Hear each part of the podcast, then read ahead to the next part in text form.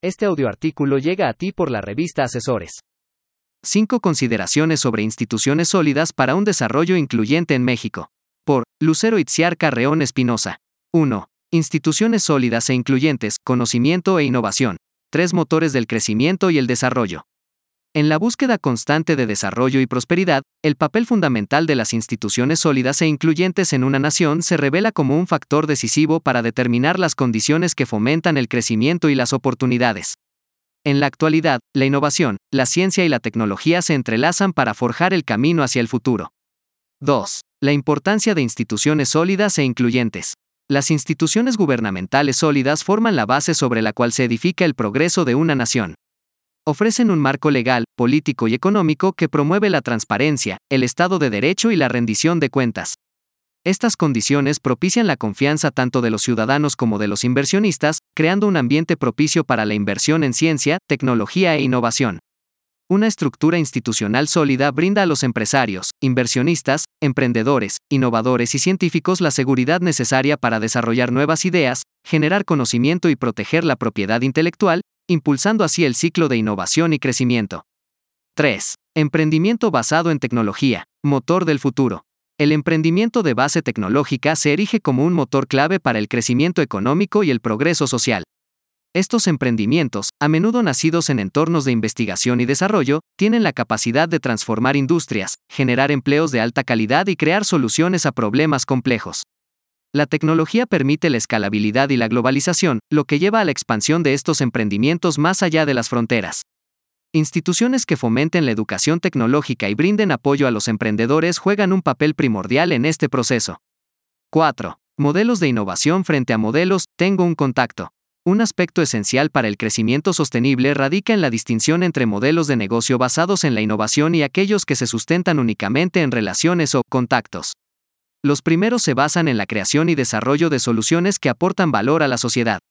Estos modelos generan conocimiento, impulsan la propiedad intelectual y contribuyen al bienestar de la sociedad a través de empleo y avances tecnológicos, incluso en la creación de nuevas industrias. Por otro lado, los negocios cimentados en conexiones gubernamentales a menudo carecen de sustento sólido, pueden resultar efímeros y lo más importante son modelos que no contribuyen al progreso real, benefician a unos cuantos, conllevan a desigualdades, a la falta de oportunidades y desarrollo sostenible. 5. Ejemplos inspiradores de empresarios innovadores. Empresarios basados en modelos de innovación son los verdaderos catalizadores del crecimiento.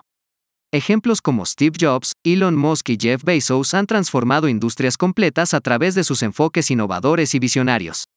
Estos emprendedores no solo generaron riqueza personal, sino que también impactaron positivamente en la economía global y en la vida cotidiana de las personas. En México, requerimos la construcción de un futuro con instituciones sólidas e inclusivas. Como empresarios, como ciudadanos comprometidos con la sociedad, es nuestro deber unir esfuerzos y trabajar hacia un horizonte en el que la equidad y las oportunidades florezcan para todos. Como empresarios, entendemos que las empresas no son solo entidades económicas, sino también pilares fundamentales de la economía y de una sociedad no solo digna, sino satisfecha y feliz. Como ciudadanos, no podemos permitir que el interés personal o la ganancia individual dominen el panorama político.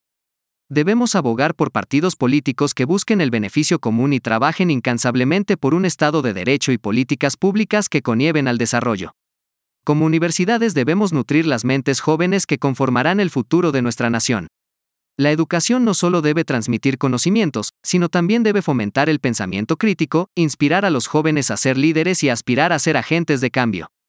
Como organismos empresariales debemos ser defensores y promotores de los derechos y de las políticas públicas que generen oportunidades y fomenten el desarrollo económico. No se trata solo de proteger intereses individuales, sino de garantizar un entorno empresarial justo y propicio para todo el ecosistema empresarial.